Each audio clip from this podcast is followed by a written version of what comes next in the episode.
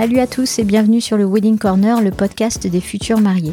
Je suis Julie, wedding planner depuis 2006 et fondatrice de Noces du Monde, une agence de wedding planning, de design et de coaching. Nous organisons des mariages en France et à l'étranger. Je suis également la créatrice de ce podcast, le Wedding Corner. Je vous donne rendez-vous une fois par semaine avec un épisode solo tout plein de conseils et d'inspiration pour organiser votre mariage le plus sereinement possible.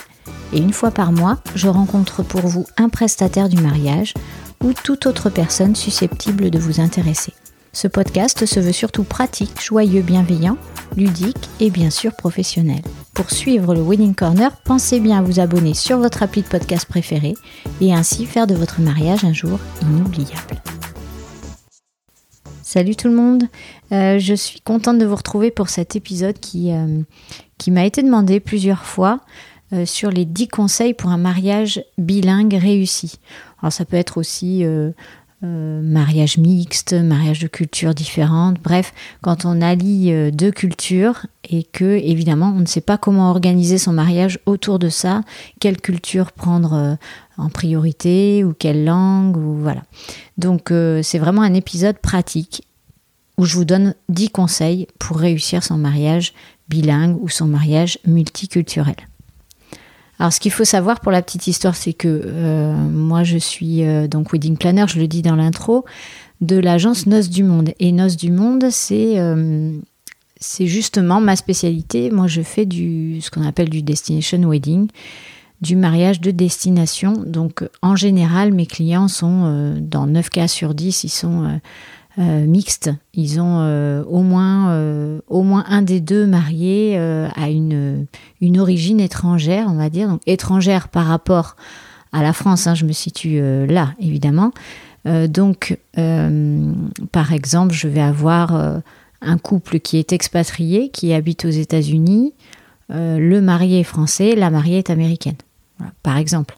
Ça peut être aussi deux Français qui habitent en Angleterre et depuis des années, ils habitent en Angleterre, ils ont adopté la vie anglaise et du coup, bah, il y a ces deux cultures qui seront représentées puisque, euh, je ne sais pas moi, la moitié de leurs amis euh, est anglaise, par exemple. Ça peut être aussi euh, un, couple, le mari est hindou, par exemple, et, et la mariée est française. Ça peut être multi-religion où euh, la femme euh, est d'origine juive et le marié euh, est chrétien. Ou pareil du côté musulman, voilà, il y a une mixité chrétien-musulman. Bon voilà, je vous passe tous les exemples possibles et inimaginables. Donc moi j'en suis à 265 mariages organisés depuis, ben, on va fêter nos 15 ans là en décembre.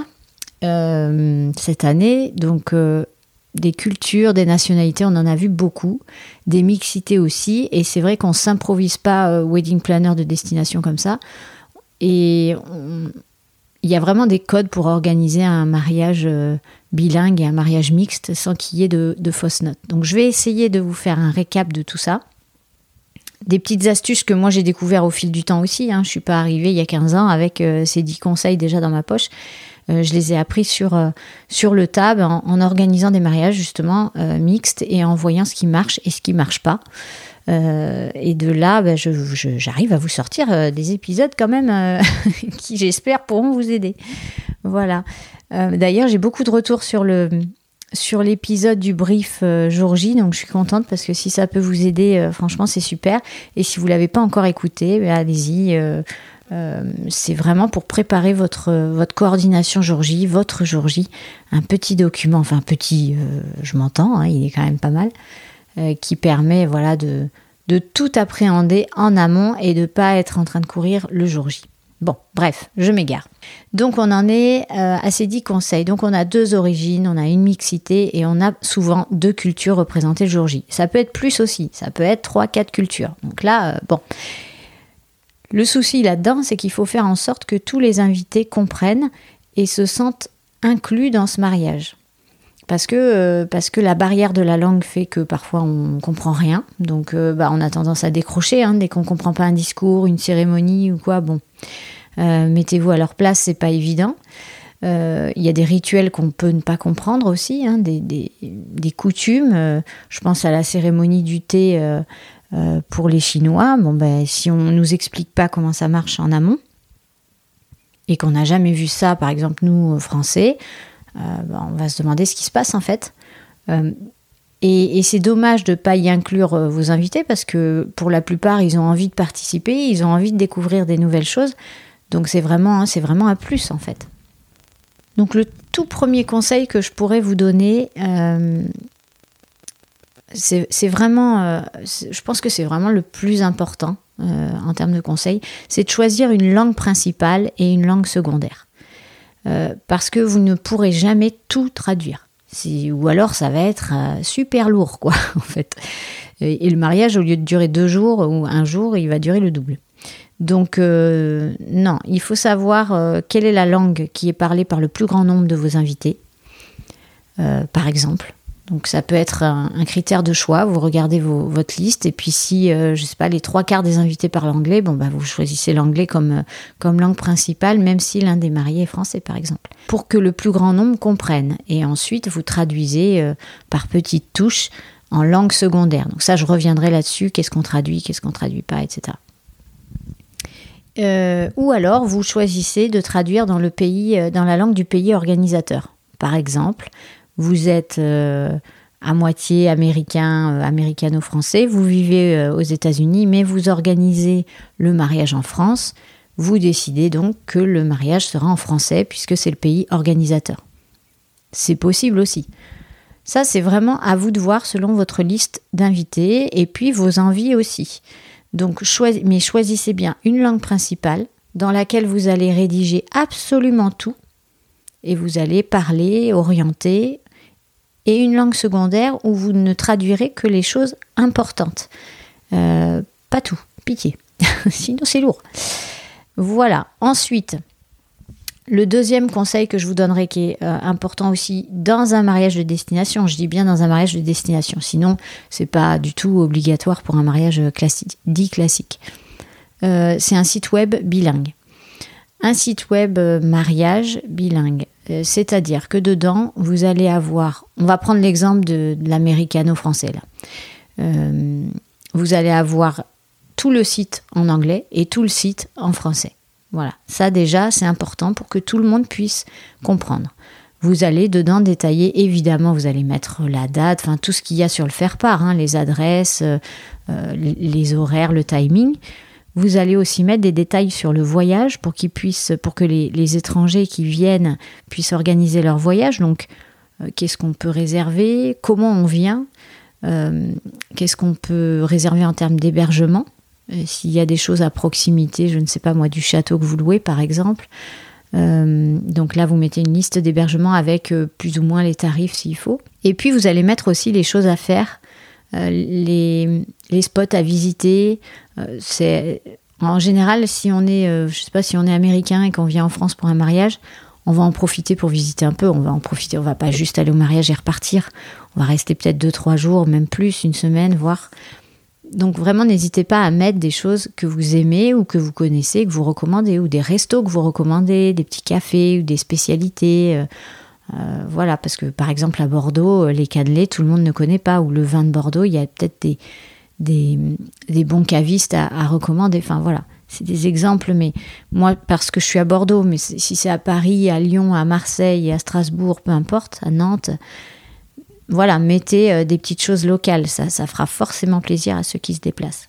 Et bien sûr, je suis obligée de faire la pub pour Fred, mon acolyte de toujours, euh, qui fait euh, des sites web. Fred, c'est donc mon conjoint, c'est la personne avec qui je travaille aussi, et son métier, c'est de faire des sites internet. Donc, euh, il en fait pour nos clients, évidemment, pour l'agence Noce du Monde, mais il peut vous en faire aussi à part. Donc n'hésitez pas à m'envoyer un petit message si vous avez envie d'un site. Euh, il y a des offres qui sont très accessibles maintenant. Alors vous avez aussi des, formules euh, gratuites, toutes faites. Je crois que les mariage.net, ZenQ, tout ça, ils proposent des sites. Donc il y a des offres, il y a des offres évidemment en ligne gratuites. Bon, ce, que Fred fait, c'est que lui, il prend toutes les infos des mariés, euh, tout le texte, les photos, le graphisme si vous voulez, enfin voilà, les couleurs que vous souhaitez, mais on peut aussi euh, vous conseiller évidemment. Et puis il le fait pour vous. Vous avez rien à faire. Donc c'est un truc clé en main. Et en plus, un site bilingue, c'est quand même un peu plus compliqué à faire. Donc voilà, si euh, vous avez envie de faire un site bilingue, vous me contactez, il n'y a aucun souci. Donc ça, c'est le deuxième conseil. En tout cas, que ce soit par nous ou par quelqu'un d'autre, euh, il vous faut un site quand vous faites un, mariage de destination, c'est quand même plus, facile. Le troisième conseil que je peux vous donner, c'est de choisir des vendeurs ou des intervenants, enfin des prestataires bilingues. Euh, de préférence, alors je dis bilingue ou qui se débrouillent hein, dans les deux langues, l'officiant notamment. Si vous faites une cérémonie euh, symbolique, par exemple, il faut vraiment que l'officiant puisse maîtriser les deux langues euh, parce qu'il va devoir jongler avec. Alors, il va pas tout traduire, encore une fois, on en parlera tout à l'heure, mais euh, il, va, il va jongler, forcément. Il va traduire des, choses importantes dans la deuxième langue, donc voilà. Le traiteur, faudrait s'assurer qu'il puisse qui puisse comprendre les deux langues ou au moins qu'il y ait un serveur sur place qui puisse comprendre parce que, parce que je l'ai vu sur, euh, sur mes mariages et quand euh, le, le, serveur ne comprend pas un mot euh, de la langue principale, ici le plus souvent c'est l'anglais, ça pose problème quand même. Donc vérifiez ça auprès de votre traiteur. Et puis bah, évidemment le wedding planner. Hein. Alors moi, quand j'organise des mariages franco-chinois, il est bien évident que je ne parle pas le chinois. Euh, mais euh, en fait, on parle en anglais. Parce que, parce que là, pour le coup, mes derniers clients franco-chinois, ils habitaient en Angleterre, enfin, ils habitent toujours en Angleterre, donc euh, bah, c'était l'anglais qui était choisi. mariage hindou, c'est pareil, pareil, on parlait anglais. Bon, voilà, et il y a quand même un wedding planner qui ne parle pas que français. Quand vous faites des mariages de destination, c'est mieux. Hein. Surtout que moi, euh, les invités m'appellent euh, souvent pour organiser euh, leurs à côté, des visites, des mariages, des surprises pour les mariés. Donc forcément, ils parlent anglais en règle générale. Donc si vous comprenez pas, c'est vrai que c'est... Enfin, si le wedding planner comprend pas vos invités, c'est très embêtant. Hein. Alors le quatrième conseil, ça concerne la carterie. Alors la carterie, donc c'est tout ce qui est faire part, euh, mais pas que.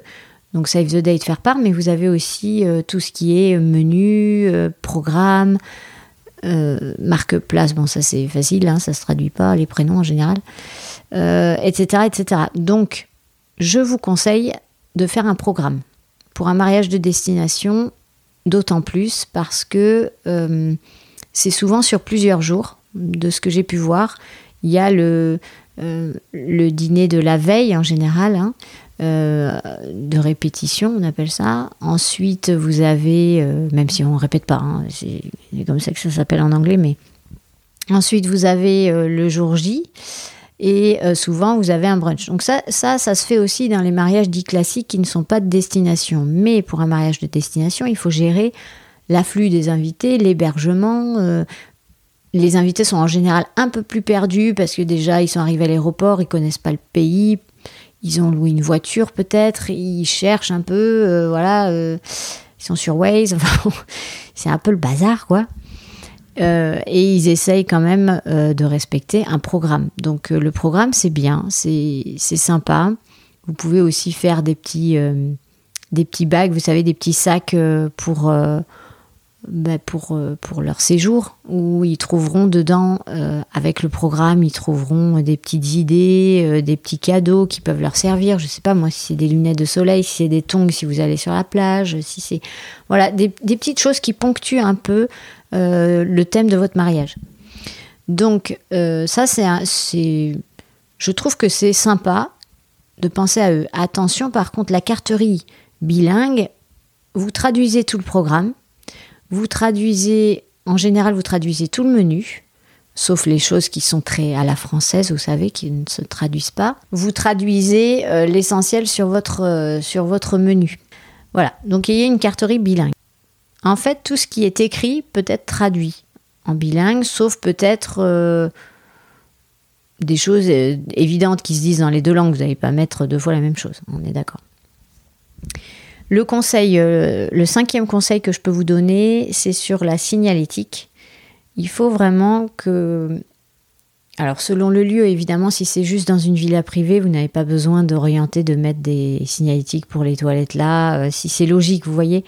Mais si c'est dans un domaine, un château, euh, quelque chose d'assez grand, pensez à mettre cette signalétique et de la mettre, de la rendre compréhensible. Si vous ne voulez pas la traduire dans les deux langues, vous pouvez utiliser des symboles, des flèches, des, petits, des petits logos, vous savez, euh, qui peuvent être compris de tous en fait.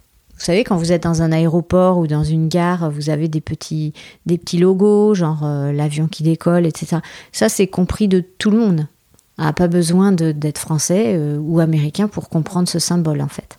Donc là, vous pouvez utiliser ça pour, utiliser ça pour votre mariage. Il faut que ce soit compréhensible de tous, en fait. Le sixième conseil que je peux vous donner, c'est... alors, c'est sur le discours. D'ailleurs, j'ai un, un, épisode sur euh, comment bien faire un discours qui déchire. Si vous souhaitez l'écouter, euh, vous le trouverez euh, dans, tous les épisodes. alors, un discours qui est à cadrer, parce que j'ai vu sur plusieurs mariages mixtes des discours qui sont faits forcément par une personne dans une langue et qui ne sont pas compris des autres personnes qui ne parlent pas cette langue je peux vous assurer que si le discours dure plus que 5 minutes, ce qui est déjà long, 5 hein, minutes à parler, à écouter, d'ailleurs, vous m'écoutez, vous le savez, c'est long, hein, euh, eh bien, euh, ça peut être horrible. Parce que imaginez un discours où vous ne comprenez absolument rien de ce qui est dit. Donc vous avez ceux qui comprennent, qui rigolent ou qui pleurent, et puis vous, vous êtes euh, bah, laissé de côté parce que vous ne comprenez absolument rien. Donc il peut y avoir un discours, évidemment, le papa de la mariée, s'il a envie de lui parler dans sa langue, il va le faire. Mais cadrez-le. Euh, ou alors, distribuez la traduction si le discours il est préparé en amont pour que tout le monde puisse comprendre et suivre. Voilà, c'est donc à cadrer, ça veut dire pas plus de 4-5 minutes. Euh, et puis vous, vous le précisez en amont. Hein, euh, je suis navrée, mon papa va s'exprimer dans, dans, notre langue. voilà, c'est pas traduit, mais ça dure pas longtemps en gros. Ou alors vous distribuez le le discours. Moi, cet été, euh, j'en ai écouté un qui a duré 40 minutes. Je peux vous assurer que 40 minutes, quand vous comprenez absolument rien, ah bah, c'est long. c'est très, très, très, très long. Euh, les gens ont complètement décroché, en fait. Bon, de toute façon, un discours 40 minutes, c'est trop long. Hein. Même quand on comprend, euh, honnêtement, c'est limite un one-match show, le truc. Donc, si vous pouviez éviter ça, c'est très très bien aussi. Euh, le septième conseil que je vous donne, c'est de représenter, si vous en avez envie, les deux cultures. Donc vous pouvez le faire dans le menu, par exemple. Hein. vous pouvez mettre, euh, euh, par exemple, si c'est en France, un menu à la française avec des petites touches dans le cocktail ou dans le plat ou, ou une épice si on vient d'Inde, par exemple, un petit plat africain ou dans le cocktail deux, trois amuse-bouches libanais, euh, voilà. Euh, des petites touches comme ça. Ou alors dans la musique, vous pouvez euh, très bien mettre des musiques représentatives de vos deux cultures. Dans les animations, dans les, traditions, les rites que vous avez envie de faire. Hein. donc je parlais de la cérémonie du thé tout à l'heure, mais ça peut être ça peut être une cérémonie traditionnelle africaine, ça peut être une tenue aussi que vous avez envie de porter, euh, ça peut être, cet été, on a fait un mariage franco-libanais, c'était sur un, groupe, une troupe libanaise qui est venue jouer pour faire l'entrée des mariés dans la salle du dîner. Donc c'était très, très, très sympa et, surtout très traditionnel. Et ça a fait découvrir aussi une partie de la culture du marié aux invités euh, français qui étaient là et qui ne connaissaient absolument pas. Donc ça, c'est bien aussi d'immerger vos invités dans cette culture qu'ils ne connaissent pas parce que ils ont envie finalement de mieux connaître euh, d'où vient votre, euh, votre futur époux ou votre future épouse, on a envie de mieux vous connaître. Donc, n'hésitez pas. si, c'est le moment, en fait. Si vous avez envie de faire découvrir quelque chose de votre culture, c'est vraiment le moment idéal, c'est votre mariage. Ensuite, le huitième conseil que je peux vous donner, c'est sur la cérémonie. Alors, je voulais faire un petit, voilà, un petit, un petit arrêt là-dessus pour le détailler un peu plus parce que c'est ce qui, c'est ce qui est le plus compliqué, je trouve, à organiser dans un mariage de destination. Euh, alors quand c'est euh, quand c'est à l'église, on a le choix sans avoir le choix, c'est-à-dire qu'on va avoir le, texte. Je vous conseille vivement de tout traduire et de distribuer le, le guide, enfin c'est pas un guide, le livret, pardon, le livret de maître, à tous vos invités dans les deux langues. Comme ça, on est sûr que tout le monde peut suivre. Hum, après, ça dépend des prêtres, voilà, ou des ou des rabbins, ou des euh, des pasteurs, enfin bon, bref, ça dépend de l'officiant. Euh, parfois, ils, sont très rigides, ils veulent rester dans une seule langue, et puis parfois, ils autorisent qu'il y ait un interprète qui soit là pour traduire les éléments importants, je dis bien les éléments importants, pas tout, euh, des échanges que vous pouvez vous faire, euh, des échanges de... Alors pas les vœux, mais les, les moments importants, on va dire. Sinon, quand c'est une cérémonie symbolique, alors là, il faut bien le préparer. Vous avez des officiants, en tout cas en France, mais il y en a partout dans le monde, euh, qui sont bilingues, qui font des cérémonies bilingues, et c'est important de, de réserver un officiant comme ça. Ou alors, si vous avez euh, un de vos amis ou quelqu'un de votre famille qui souhaite être officiant, soit il parle les deux langues, soit vous mettez deux personnes à ce moment-là, qui peuvent euh, intervertir, rendre vraiment la cérémonie vivante pas uniquement dans la langue principale. Donc vous allez faire toute votre cérémonie dans la langue principale et ensuite vous allez traduire les moments forts.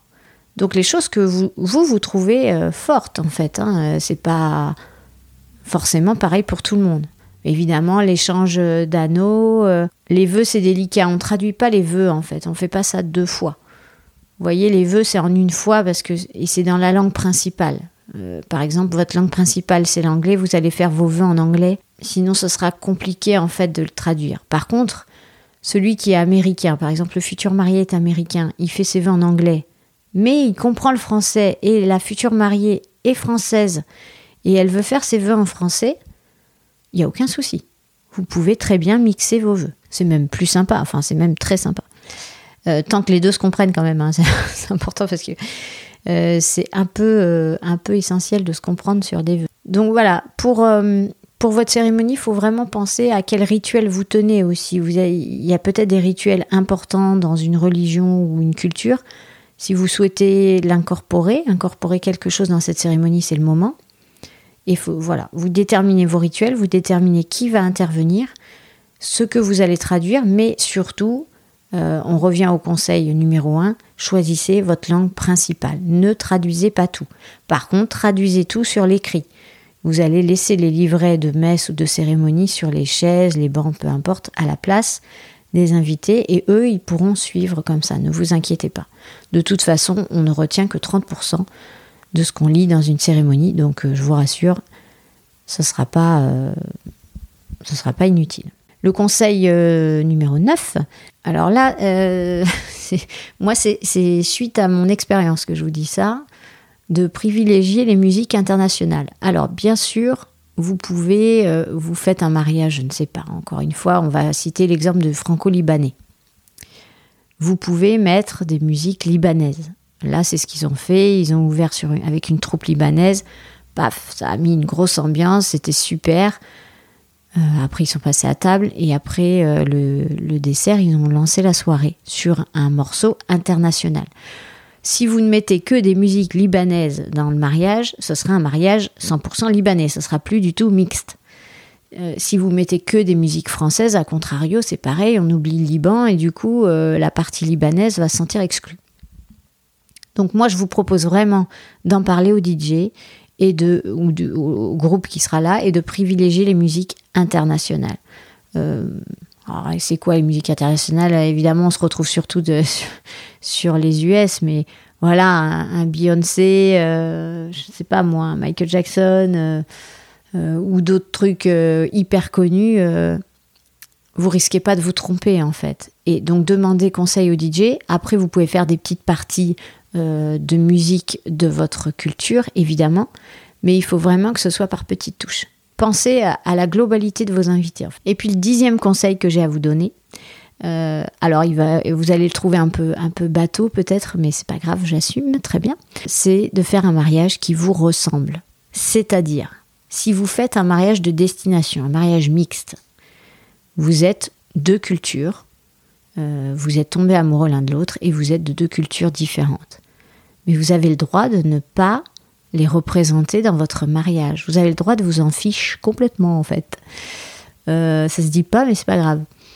C'est possible aussi. Vous pouvez être, euh, je sais pas moi, franco, franco quoi Allez, je suis pas, je suis pas inspirée. Franco-italien. Mais vous pouvez très bien vous dire, oui, mais enfin, franco-italien, euh, franco-suédois ou franco-indien, on s'en fiche. Nous, on se marie, on n'a pas envie de représenter nos cultures dans, dans le mariage. C'est possible aussi. Tout est possible. Il faut à ce moment-là, pour que les gens... Alors, il faut quand même faire euh, ce que je vous ai dit, hein, pour un mariage de destination, si vous faites voyager les gens, vous pensez au site internet, vous pensez à traduire votre carterie ou tous vos documents. il y a des choses qui se font quand même. Mais par contre, vous n'êtes pas obligé de, mettre des touches euh, dans le menu, euh, de mettre de la musique, de mettre des rituels. Ça, vous n'êtes pas obligé. Du coup, vous choisissez un thème euh, qui fera oublier le reste. Par exemple, vous vous mariez, vous faites un mariage d'hiver, que vous soyez franco-italien, franco-suédois, franco euh, algérien, euh, on s'en fiche un peu. Vous mariez en hiver, du coup, bah, vous écoutez l'épisode euh, mariage d'hiver que je vous avais fait, et puis vous accentuez les touches de déco hivernales, je sais pas, le chocolat chaud ou le vin chaud, des petites touches comme ça. Et on oublie complètement que vous êtes français et italien, en fait, on s'en fiche. Ou un, mariage année 20, ou vintage, ou un mariage coloré, enfin. Bref, vous essayez de mettre l'accent sur autre chose si vous n'avez pas envie que vos culture soit représentée. C'est tout à fait possible. Il y en a qui, euh, qui sont de cultures différentes, mais qui, pour qui ça importe peu, qui sont humains avant tout, euh, voilà, et qui, s'en fichent du reste. Donc euh, n'ayez pas peur d'assumer aussi ça. C'est, c'est pas parce qu'on est un couple mixte qu'on doit forcément dire ouais on est un couple mixte. En fait c'est un peu, alors je vais aller à l'extrême, mais c'est un peu comme si bah, vous, vous, faisiez un mariage euh, gay, euh, donc homo, et que vous disiez dans le mariage, en gros, vous mettiez des petites touches de, de votre homosexualité. Bon. Alors c'est pas pareil parce que la culture, l'homosexualité, bon, on peut pas comparer, on va pas rentrer dans un débat non plus. Ce que je veux dire par là, c'est que on a tous des spécificités, même euh, en franco-français, et on n'est pas obligé. Euh, il y en a un qui est, je sais pas, qui est de Bordeaux, l'autre qui est de Paris. Il va pas forcément y avoir euh, un truc parisien représentatif et décalé. Vous voyez ce que je veux dire? Donc, d'ailleurs, ça me fait penser au mariage gay. Je ferai un épisode bientôt là-dessus parce que on m'en a beaucoup demandé et puis évidemment nous on en organise. Donc, je pense que ça. Alors je ferai un épisode hein, parce qu'on me l'a demandé. Après, euh, moi, je fais jamais de choses différentes en fait quand c'est un mariage gay ou quand c'est un mariage hétéro. Donc j'essaierai de vous donner mon point de vue là-dessus, mais je pense que l'épisode va être relativement court euh, parce que pour moi c'est exactement pareil. Euh, mais je sais qu'il y en a pour qui c'est plus difficile et je le comprends très bien. Je pense vous avoir donné les 10. Je pense aussi que c'est génial de, de mixer tout ça, euh, que le monde d'aujourd'hui, de toute façon, euh, est déjà énormément mixte. Hein. on est déjà euh, mélangés, on est tous d'univers différents, de cultures différentes, de pensées différentes.